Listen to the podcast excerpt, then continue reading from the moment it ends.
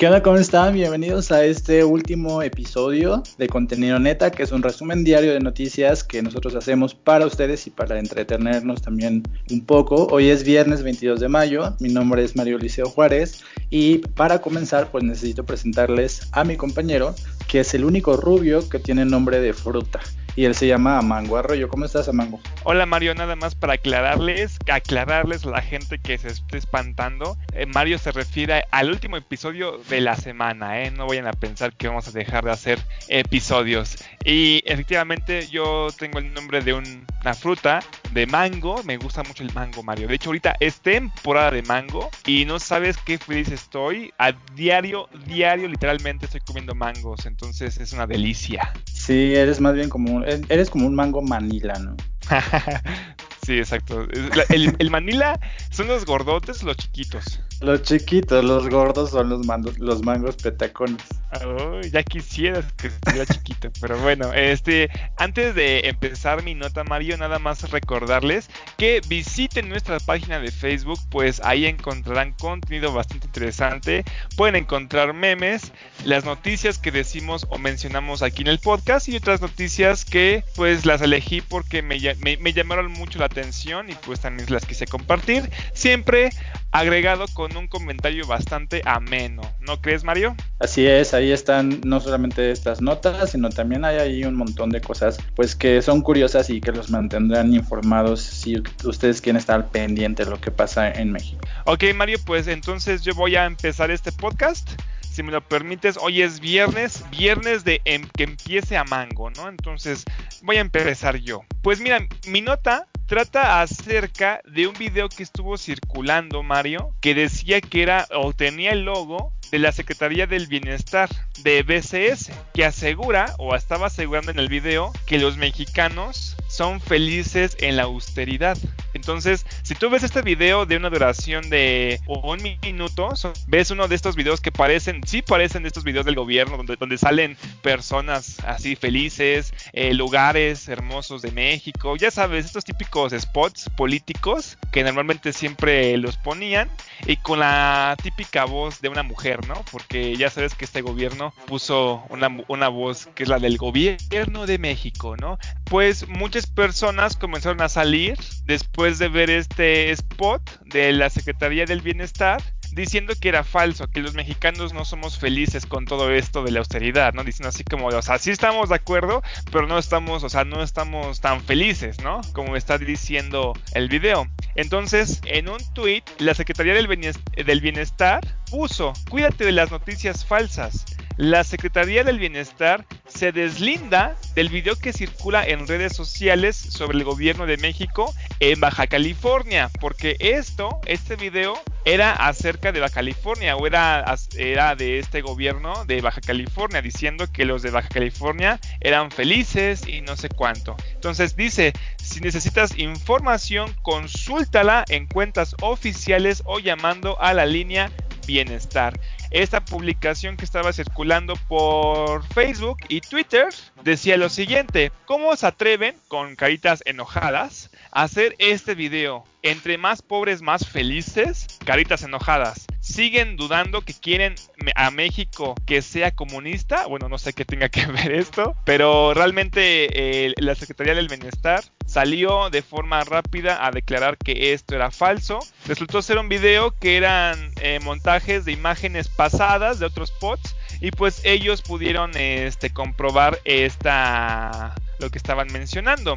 Entonces aquí en, en la nota que es de Animal Político, pero que también salió en Grupo Fórmula, eh, exclama, las imágenes que se retoman en el montaje apócrifo fueron recuperadas de eventos públicos, como celebraciones del Día de la Independencia, los videos corresponden tanto a contenido gubernamental como a material de prensa. También se incluyen cuadros de un spot publicado por el presidente Andrés Manuel López Obrador el primer día de su gobierno, el primero de diciembre del 2018. Entonces, también este López Obrador pues no se quedó atrás y también puso un tweet diciendo, inicia la cuarta transformación de la vía pública de México. Empeño mi palabra, no les defraudaré. Este, no sé para qué puso Animal Político este tweet, no no siento yo que sea relevante con toda la noticia que está poniendo. Pero bueno, esto pasó en Baja California Sur, con todo esto de que la población dice que es feliz, pero que al final resulta ser falso. Bueno, eso es lo que decía el spot, pero que realmente jamás pusieron un spot como ese. ¿Cómo ves, Mario? Eh, pues lo que yo podría decirte es que si, bueno, yo nosotros alguna vez ya mencionamos que hay una plataforma de,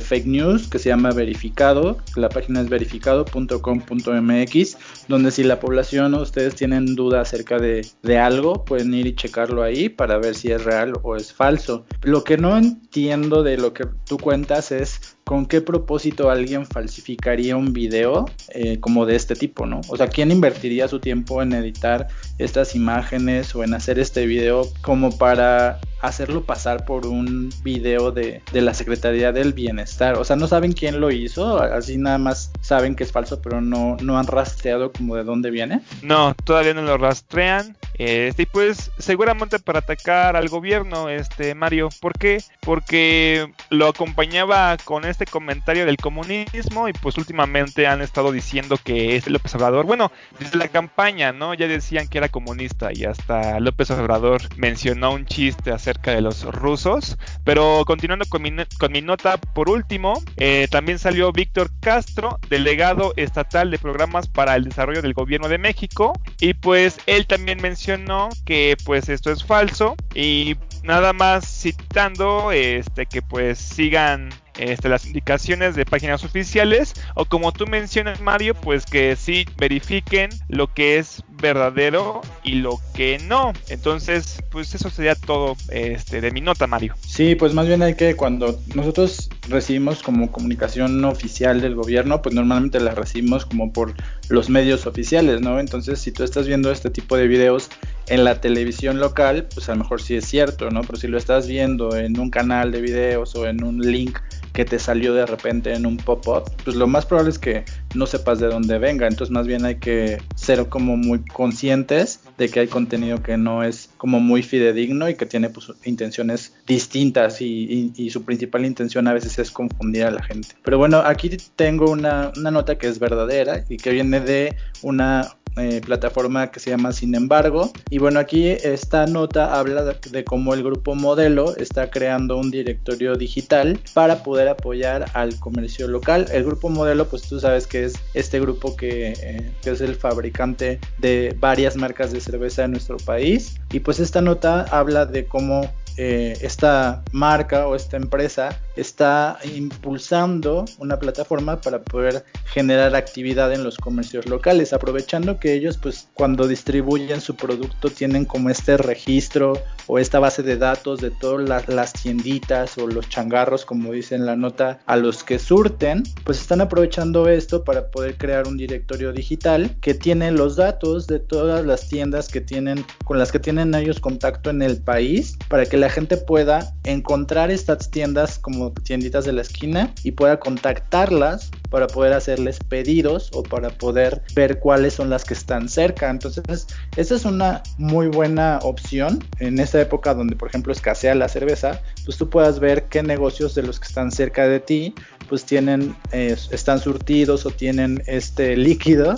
Lo que tendríamos que hacer sería accesar a esta página web que se llama tienditacerca.com donde si tú entras ahí pues vas a poder localizar cuáles son los negocios eh, con los que tiene contacto el grupo modelo que están cerca de ti y pues ya ellos ahí te ofrecen sus servicios o sus productos. Y eh, en la nota está diciendo que tiene cerca de 40 mil tiendas registradas a lo largo de todo México, que ya tiene más de 400 eh, mil usuarios únicos, o sea que ya hay 400 mil personas conectadas a esta plataforma para poder checar las tiendas y que esto ha provocado que más tiendas quieran unirse a esa plataforma y que inclusive ya hay como propietarios que los están buscando a ellos para poder registrarse en esta plataforma. Entonces ellos proyectan o estiman que van a tener registradas cerca de 200 mil tiendas. Y pues ahorita eh, el grupo modelo, como está pasando por esta eh, crisis de, desabasto, no están produciendo eh, cerveza, pues esto es muy importante para ellos porque en cuanto la tengan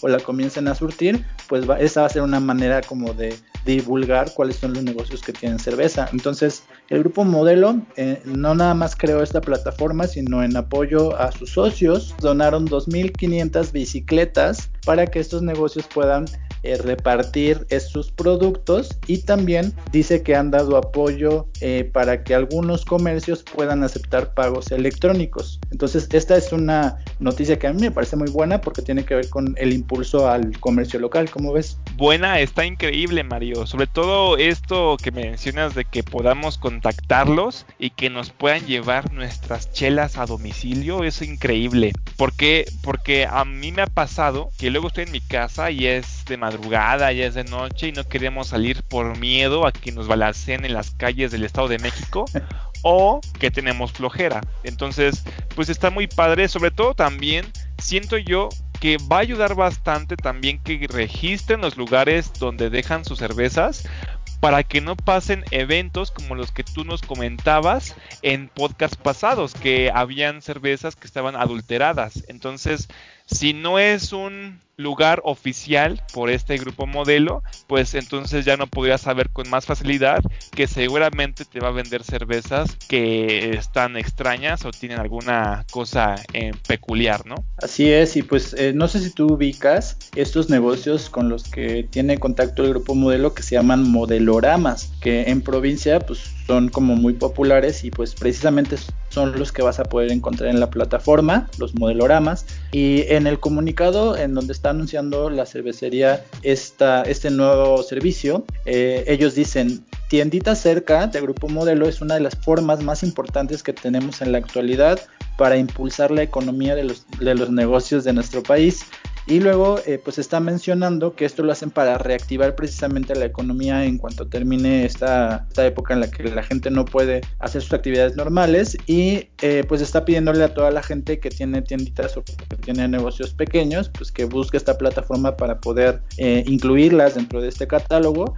Y pues les repito que lo único que tienen que hacer es ingresar a tienditacerca.com y ahí pues ya les saldrá cuáles son las tienditas que tienen cerca. Muy bien, pues ya a la espera de que salga este, esta app y pues a ver cómo nos va Mario. Pues Pero no es una app, Mango, es una página de internet. Ay, no se tar no va a tardar mucho en que se vuelva en una aplicación, Mario. Vas a ver. pero si las personas que te escuchan, este, escuchan que es una, van a ir como a las tiendas y en realidad tienen que ir a una página para poder ahí abrir como ya la, este, la plataforma completa, porque este, pues no tienen ahorita una app, supongo que después la tendrán, pero ahorita es solamente una página de internet. Está bien, Mario. Yo, yo voy a continuar con un caso muy, muy particular y muy muy... ¿Cómo podría decirlo? Mi nota se titula de una forma, pero realmente tiene una nota oculta, Mario. Entonces, eh, te lo voy a comentar. Y es que tú sabes de toda esta polémica que hubo de los aeropuertos, tanto del aeropuerto de Texcoco como del aeropuerto de Santa Lucía. Entonces la gente pues lo veía con mucha corrupción el aeropuerto de Texcoco, iba en el 21% de construcción y pues eh, terminó ahora sí que dejándose de un lado ese proyecto y comenzaron a construir mejor a Santa Lucía. Bueno, mientras estaban eh, construyendo este, a este aeropuerto en, Santa Lucía, resulta que descubrieron de forma mágica o de forma, ¿cómo puedo decirlo? No sé, como accidental. Accidental, sí, pues no, nadie se lo esperaba, un cementerio de mamuts. Entonces, de acuerdo con esta nota de La Razón o también está en el Universal, lo pueden checar en cualquier medio, este menciona que las labores del Instituto Nacional de Antropología e Historia en el Aeropuerto Internacional Felipe Ángeles en Santa Lucía, Estado de México, se incrementaron de manera exponencial toda vez que ya han sido encontrados en la zona restos de más de 60 mamuts, algo que no estaba previsto por los expertos. Este, de hecho, también salió el Universal como menciono y el Universal menciona lo siguiente: nunca en la historia los hallazgos arqueológicos del mamut en México se había hecho un hallazgo tan grande como el descubierto en la base aérea de Santa Lucía. Entonces es algo que te quedas de wow, inesperado Mario. Realmente nadie se lo esperaba. Entonces pues continuó. Eh, al inicio de las labores del instituto, el 9 de abril del 2019, el experto dijo a este rotativo que por la zona ubicada en lo que fue el lago de Chatocan, se tenía la certeza de hallar fauna pleistocénica que data de 35 mil años antes de Cristo y hasta la época mexicana. Sin embargo, no imaginaron la cantidad de mamuts que iban a encontrar. En aquel entonces se puso a cargo del proyecto a tres arqueólogos, cada uno con 12 asistentes. Actualmente están trabajando 31 arqueólogos cada uno con su equipo, además de tres restauradores. Esto pues obviamente ha atrasado o ha retrasado eh, la construcción del aeropuerto dejando que los arqueólogos pues metan mano en todo esto. Entonces eh, algo que yo quiero también comentar Mario es que eh, está padre pero la única forma en que se atrasó el aeropuerto de Santa Lucía fue por los mamuts. Y es que te voy a comentar otra nota bastante peculiar. Y es que el aeropuerto de Texcoco, que era del, gobierno del primario, este aeropuerto, fíjate, había llegado al 21%, eso es hasta, donde llegó, y te voy a decir cuánto tiempo se tardó. Eh, de acuerdo a palabras de eh, la nota del diario Noticias ZMG y aparte de eh, Grupo Fórmula, el aeropuerto de, de Texcoco se había tardado en conseguir el 21%, 1050 días. Se tardó 1050 días en conseguir el 21% y había adquirido 64 mil millones de pesos hasta ese momento. Entonces, antes, ante este hecho de que descubrieron mamuts, Santa Lucía ya llevaba el 21% también. De hecho, eh, fue una noticia bastante sonada que Santa Lucía ya había alcanzado al aeropuerto Texcoco y esta nada más consiguió eh, o nada más costó en, en, todo ese porcentaje 17 mil millones de pesos en 234 días. Entonces, ¿qué te parece esto, Mario? No, pues me parece que esto es un punto a favor del presidente porque es una muestra más de que México ya existía antes de que existiera el universo. Entonces, esto seguramente él lo va a mencionar en la mañanera diciendo, ya ven, yo se los dije, ahí están los mamuts, porque México ya estaba aquí desde que antes, desde que existiera el sol, México ya existía. Entonces ahí está la prueba, ahí están los mamuts que encontramos y que prueban que ya estaban ahí. así es, así es. Este, efectivamente. Y pues nada más, este, mencionar que eh, es algo bastante interesante o muy halagador. No nada más estoy viendo aquí en la nota que encontraron mamuts, sino también encontraron cuerpos de personas de esa época, que son 15 osamentas humanas, o sea, entierros prehispánicos, vasijas, también encontraron obsidiana y un cánido de, un perrito prehispánico que también estaba enterrado a manera de ofrenda. O sea, pues se encontraron bastantes cosas, Mario. Ahorita, bueno, hasta ahorita han encontrado esto. Entonces, vamos a ver, al parecer era un tierra, una tierra bastante fértil de todos estos para hallazgos este, arqueológicos, Mario. Entonces, pues, de acuerdo también con una, este, con algo que mencionan, este, algunos arqueólogos, Dicen, si hubiésemos encontrado un vestigio arqueológico que fuese inamovible, como una pirámide, o que no fuera susceptible de exploración y salvamante arqueológico,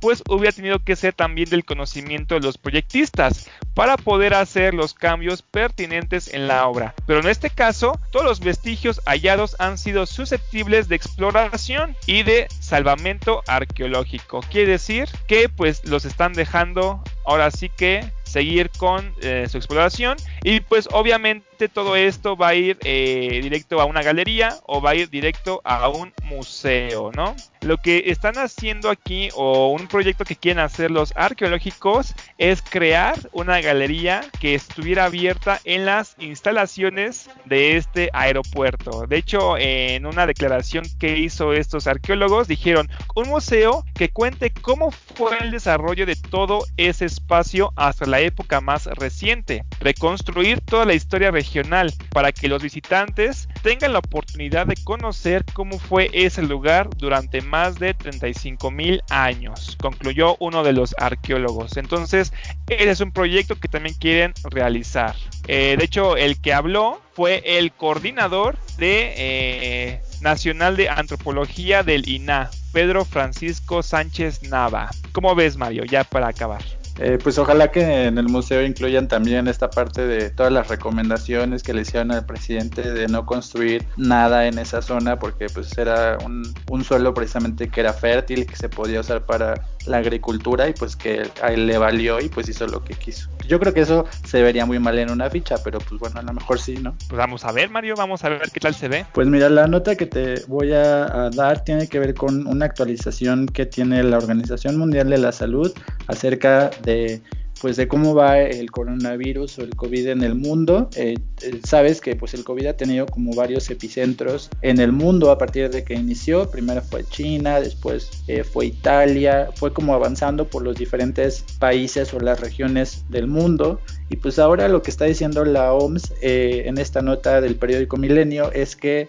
Sudamérica es el nuevo epicentro de la pandemia. O sea, Sudamérica ahora ya se está convirtiendo como en la parte donde hay mayor cantidad de contagios, mayor cantidad de muertes y el país dentro de esta región del sur de América, que es el más afectado, es Brasil. Eh, la OMS está diciendo, en palabras de Michael Ryan, que es el, el, encargado de situaciones de emergencia de la OMS, que según su conteo o según lo que ellos, los datos que ellos tienen, hay 20.000 personas que fallecieron en Brasil y que en las últimas 24 horas se ha registrado un récord de personas que han fallecido con 1.188 decesos. Eh, Brasil tiene un total de 310 mil casos de COVID, por lo cual pues ellos están diciendo que es como la zona que está presentando una, un incremento eh, más significativo dentro de la región del continente americano. Entonces, el número de muertos o el número de personas que han fallecido por COVID en Brasil lo hace ocupar el sexto lugar mundial y la cantidad de personas que han fallecido se ha duplicado en 11 días, según eh, los datos que tiene el Ministerio de Brasil o el Ministerio brasileño de, de Salud. La mayoría de los casos que se han registrado en este país han sido de la región de Sao Paulo y pues después de Brasil eh, continúa eh, en cantidad de fallecidos Perú que tiene 104 mil casos. Entonces, pues esto está dando una nueva, un nuevo mapa, una nueva situación de cómo la pandemia ha ido progresando y de cómo pues ahora hay como varios epicentros o hay varias regiones que concentran la mayor cantidad de infecciones. Entonces, también habla acerca del Amazonas, de cómo eh, se, ha, se, ha, propagado el virus en, en, la región donde hay pueblos originarios. Y pues también en este artículo dan una lista eh, como del top 10 o los 10 países que han tenido mayor cantidad de casos. Entonces, el primer país, ya pues todos sabemos porque eh, ha salido como en todas las planas de los periódicos, es Estados Unidos, que tiene 94.688 casos. Está por encima inclusive de, de países que tuvieron esta, esta pandemia antes, como Italia.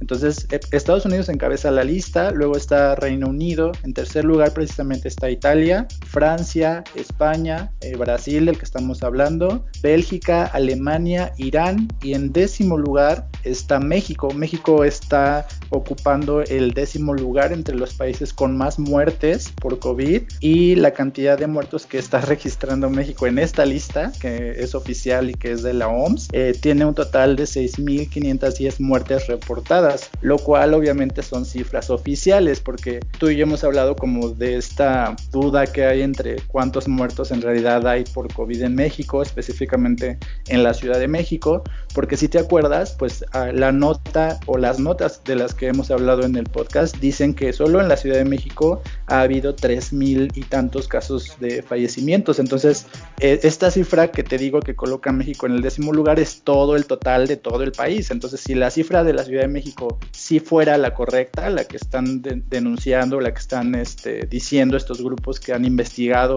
las actas de defunción de la Ciudad de México, pues obviamente estas cifras aumentaría porque la Ciudad de México reporta la tercera parte de lo que en realidad eh, se supone, según estas investigaciones, que hay eh, de fallecidos. Entonces, por el momento, México está en el décimo lugar. Y la OMS en esta nota está diciendo que Brasil es el, más contagiado, el país que está teniendo un mayor, una cantidad más alta de contagios y de, y de muertes y está por encima de nosotros solamente cuatro lugares. No sé cómo ves tú esta situación. Este, pues yo siempre he pensado que el presidente de Brasil es un idiota, Mario. ¿Por qué? Porque yo he visto toda la línea que ha tenido este presidente de Brasil en todo lo que tiene que ver con la, contingencia. Primero, decía que los brasileños no tenían que preocuparse porque los brasileños estaban seguros. Después comenzó a decir, pues yo no voy a comenzar a decir nada, realmente esto es un virus que se pasa y ya. Dijo eso, dijo, pues se va a pasar. O sea, nada más hay que dejarlo tranquilo, nada más hay que cuidarnos y ya, eso es todo. O sea, vas viendo cómo ha ido este presidente avanzando, eh, diciendo las tonterías que ha dicho por toda esta contingencia y pues resultó ser el país con más contagiados. De hecho, una de las frases más que se quedaron a la historia en esta contingencia de este Bolsonaro fue una que dijo, soy Mesías, pero no hago milagros. Cuando una mujer le comenzó a reclamar en la calle de que no estaba haciendo nada y que se estaba incrementando bastante el número de contagiados. Entonces, ante esto, Bolsonaro menciona esta frase que se hizo polémica en bastante tiempo. Y pues recordemos también que se le renunció el ministro de Salud también por incompatibilidades acerca de las opiniones o ideas que tenía este Bolsonaro. Imagínate, entonces, para imagínate qué tan grave debes estar que hasta tu ministro de salud eh, renuncia ante todo esto. Ahora bien, con esto, con estas cifras que tú mencionas en México, ¿me puedes volver a repetir cuáles son las que dice la OMS? En el caso de México específicamente. Ajá, exacto. Ah, la OMS pone a México en el décimo lugar con 6.510 eh, muertes reportadas. Bueno, este no nada más la OMS lo está mencionando, de hecho eso ya lo había dicho Hugo López Gatel y en un Twitter que puso López Gatel dijo al 21 de mayo del 2020 hay 59.567 casos confirmados, 12.905 confirmados activos y 33.291 sospechosos. Se han registrado 108.980 negativos, 6.510 defunciones confirmadas, 769 defunciones sospechosas y fueron estudiadas 201.838 personas. Entonces, no es algo que se aleje de lo que ha dicho mi papi querido y guapísimo Hugo López Gatel. Eh, no, nadie dijo que se alejaba de lo que había dicho López Gatel. Yo precisamente te estaba comentando que eh, respecto a las notas de The New York Times y a lo que vimos hace unos tres episodios que hablaba de la investigación de mexicanos contra la corrupción, esta cifra no es verdadera porque de acuerdo a las 4.000 actas de defunción que ellos verificaron o checaron una por una, las muertes en la Ciudad de México no eran de 900, sino de 3.000. Entonces yo, yo me refería a estas investigaciones que dicen que ha habido, ha habido más fallecidos por COVID que los que está reportando la Ciudad de México de manera oficial. Entonces, si esto fuera cierto, porque yo no estoy diciendo que sea cierto, sino estoy haciendo referencia a esta investigación o investigaciones, porque han sido varias, si esto fuera cierto, entonces México tendría 2.000 muertos más por COVID y estaría por encima de Alemania y entonces ocuparía no el décimo lugar, sino ocuparía por ahí del séptimo o el octavo. Eso es a lo que yo me refería. Oh, vaya Mario, perdóname, es que ya estoy ciscado.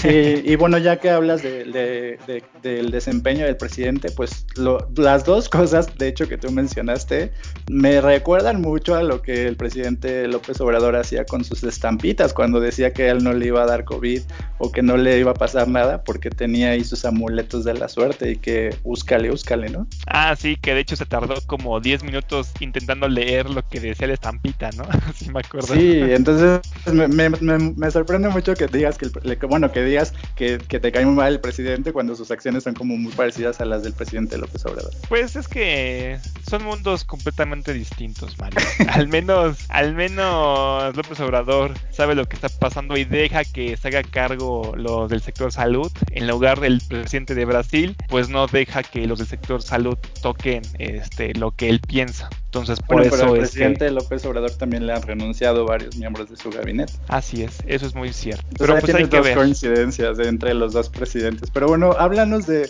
de eh, la nota que tienes acerca de cómo una familia alteró el certificado de función de una persona para poder hacer su velorio. Ay, gracias por leerme mi nota, Mario. Gracias por leerme el título de mi nota. ya sabes, ya sabes.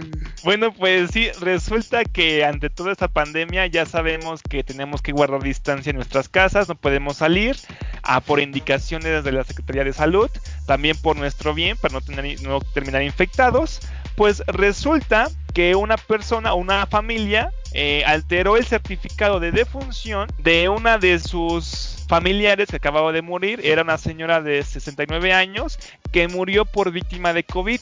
Entonces, para realizarle su, su, funeral y realizar, ya sabes, esta reunión que se hace siempre en los funerales con mucha gente aglomerada, pues decidieron cambiarle el, el, certificado diciendo que realmente había sido por, no sé, gripa o algo así, no especifican realmente el por qué, pero aquí te voy a contar más acerca de la nota. Una familia en Tejupilco, Estado de México, a fuerzas, tenía que pasar en el Estado de México, en el Estado de México donde estamos en rojo, alteró el certificado de defunción de una mujer que falleció de una pulmonía atípica catalogada como sospechosa de COVID-19 para poder realizarle un velorio. Los hechos se descubrieron cuando las autoridades realizaron un rondín por la colonia ante la denuncia de una aglomeración de personas fuera de un domicilio. Al arribar al sitio, pidieron a los familiares que despidieran a los deudos, pues no están autorizados las celebraciones de velorios en la entidad. No obstante, ellos alegaron que tenían derecho de despedir a la mujer de 69 años de edad. Al pedirle los documentos que constataban la causa de muerte, entregaron el acta alterada, la cual fue cotejada por las autoridades quienes descubrieron el engaño. La familia, en complicidad con la funeraria que prestó los servicios, habían conseguido un certificado de defunción falso para poder realizar el velorio. O sea que la familia estaba coludida con la funeraria. Imagínate qué, qué giro de, ¿Qué, final, Mario? Entonces, continuó. Al ser un caso sospechoso, las autoridades sanitarias habían sido enfáticos en que el cuerpo debía ser enterrado inmediatamente, quemado y expulsado de México, para evitar algún brote, un, un probable contagio, ¿no? Sin embargo, los hijos pusieron en riesgo a por lo menos unas 29 personas, ¿no? O unas veintitantas personas realmente. El alcalde Anthony Domínguez Vargas informó que tras cuatro horas de permanecer con el cuerpo, la mujer fue sepultada y la funeraria que expidió este falso certificado fue clausurado. Entonces, ¿cómo ves todo esto, Mario? Pues mira, aquí yo, yo tengo como dos opiniones que son a lo mejor encontradas, porque, o sea, entiendo la desesperación de, de una familia que quiera obviamente tener como este funeral o tener un velorio y hacer todos estos ritos que hace la gente cuando alguien fallece, pues entiendo sus razones y tampoco justifico como que hayan hecho todo este engaño y todo, pero también por otro lado está mal el, el que no hayan avisado, el que lo hayan hecho, como tú dices, por el contacto que tuvo el cadáver con las personas, porque, o sea, pon tú que tú ya hiciste, falsificaste el acta de función y todo, pero pues las personas que están viniendo a tu velorio o al velorio de tu familiar más bien, este, pues si tú no les dices, oigan, es que falleció de COVID, pues ellos tienen contacto con el cadáver y al final de cuentas, pues ellos podrían contagiarse y que, le, o sea, ahí tú serías responsable de su contagio, ¿no? Así es, así es, es, pues, es una falta de responsabilidad de estas personas. Es más, como tú mencionas, está bien, es difícil para ellos que se les muera una persona, ni siquiera poder este, darle un, un funeral como como es debido. Yo sé que es difícil, pero pues son tiempos que pues son complicados, Mario. Entonces, pues hay que acatar las reglas más si se murió de COVID-19, ¿no? Entonces, pues así son las cosas. Nada más por último de mencionarte que pues el gobernador invitó a la, población que haya asistido a este funeral a quedarse en casa para evitar una posible propagación del virus en la entidad. O sea que los que hicieron este este velorio, pues estén ahí ahora abrazando a las demás personas, ¿no? Ahí como de, hola, ¿qué tal? ¿Cómo estás? Yo fui a un velorio, ¿no quieres ir? Entonces, pues que no hagan ese tipo de cosas, Mario. Pues como tú mencionas, es este comprensible ese dolor de no poder hacer un funeral, pero pues tenemos que entender la situación en la que estamos. Bueno, pues para poder terminar con el podcast y con la semana, porque ya es el último episodio de la semana, te voy a dar una nota que seguramente tú conoces, porque como dice como dice el, responsable de, toda esta nota, los niños rata están muy familiarizados con esta, con esta nota y con esta información. No estoy diciendo que seas, no estoy diciendo que seas uno, pero tú conoces a muchos. Entonces, este, pues esta nota viene, ¿de dónde crees que viene? A ver, dime. Ay, de sopitas. sopitas, que es, este, es como nuestra, nuestra fuente primaria de información. Este, tiene esta nota donde explica eh, los, los videos que salían en la madrugada en el canal 5. ¿Te acuerdas que antes de que empezara la pandemia había como fue, fue incluso trending topic? Estos videos que salían en, en las redes sociales del canal 5 en la madrugada, que no sé quién demonios la veía estas redes en la madrugada, pero bueno, e, este, durante una época se publicaron en las redes sociales del canal 5, que son uno de los canales más emblemáticos de la televisión abierta en México, se publicaron unos videos que eran un poco raros, que nadie sabe de qué, de qué iban o de qué trataban, pero que eran como muy similares a lo que vemos como en películas de terror o de ficción, con imágenes ahí y una música un poco extraña. Había como muchos mitos acerca de por qué estaban publicando estos videos. Y pues para no este, hacer el chisme más grande, salió la persona, el community manager de Canal 5, que se llama Víctor Lara Espinosa, a dar su explicación de qué pasó con esos videos y pues a, a, dejarnos callados a todos para que todos supiéramos qué es lo que pasó aquí.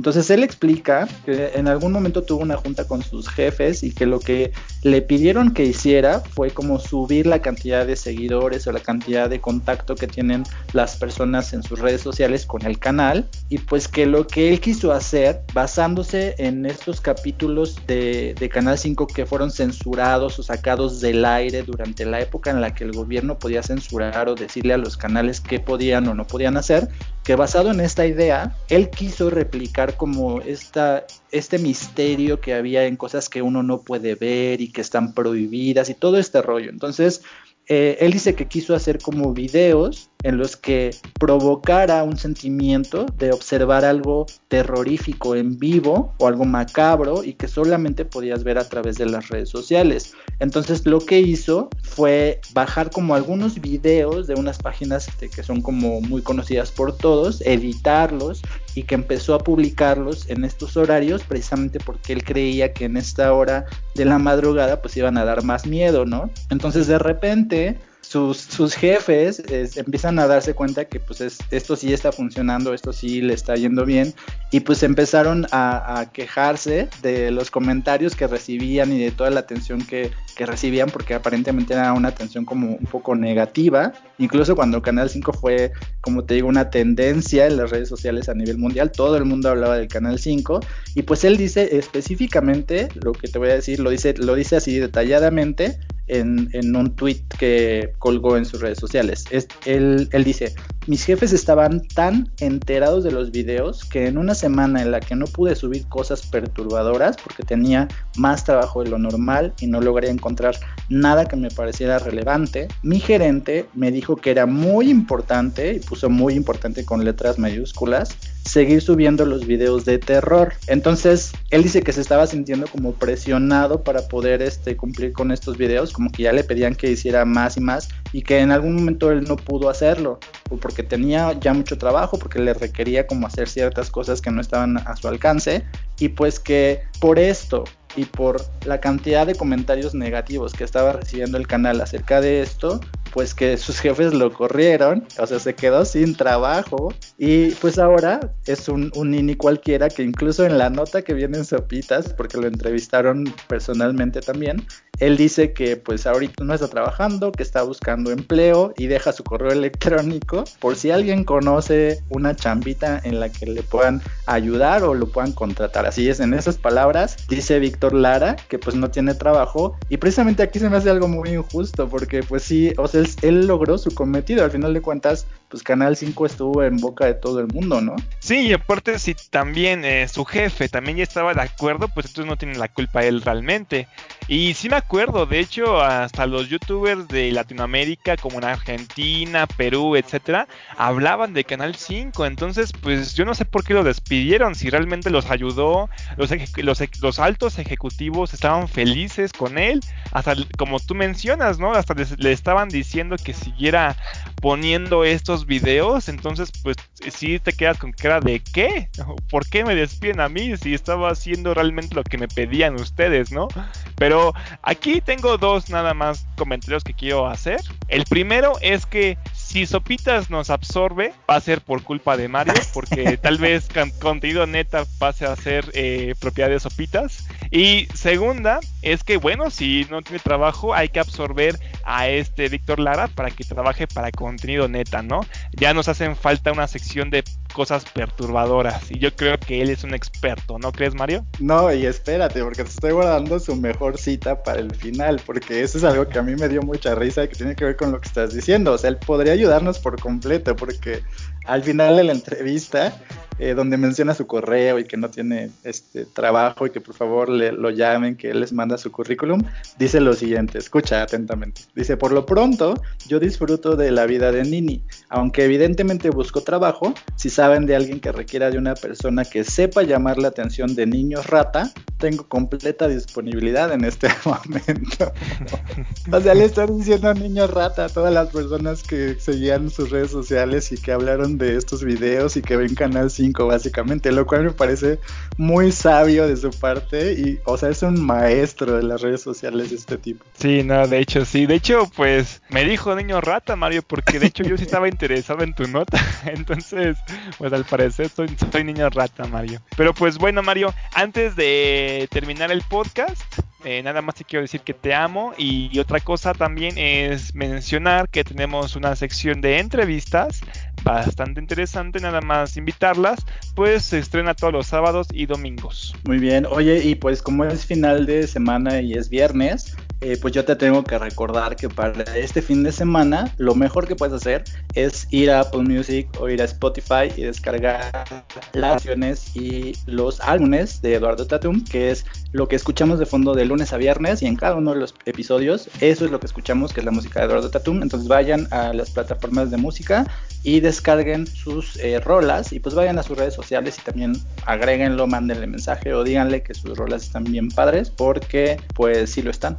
Así es, mándale el mensaje, siempre responde él, él es este equitativo con todos. Entonces, pues así lo conocen un poquito más a fondo a este Eduardo Tatum. Y pues como dice Mario, yo nunca me pierdo una, canción de Eduardo Tatum. De hecho, cuando como un mango, siempre es acompañado con una de estas rolitas o hermosas músicas de este Eduardo Tatum, Mario. Muy bien. Oye, pues te dejo para que, primero para que busques qué tienda eh, modelorama te queda más cerca. Y luego para que vayas y busques los videos de Canal 5 comiéndote un quesito como el niño rata que es. Ay, muchas gracias, Mario. Yo te dejo para que sigas con tu conversación de Eduardo Tatum, con Eduardo Tatum. Nos vemos entonces, Mario. Cuídate mucho. Bye.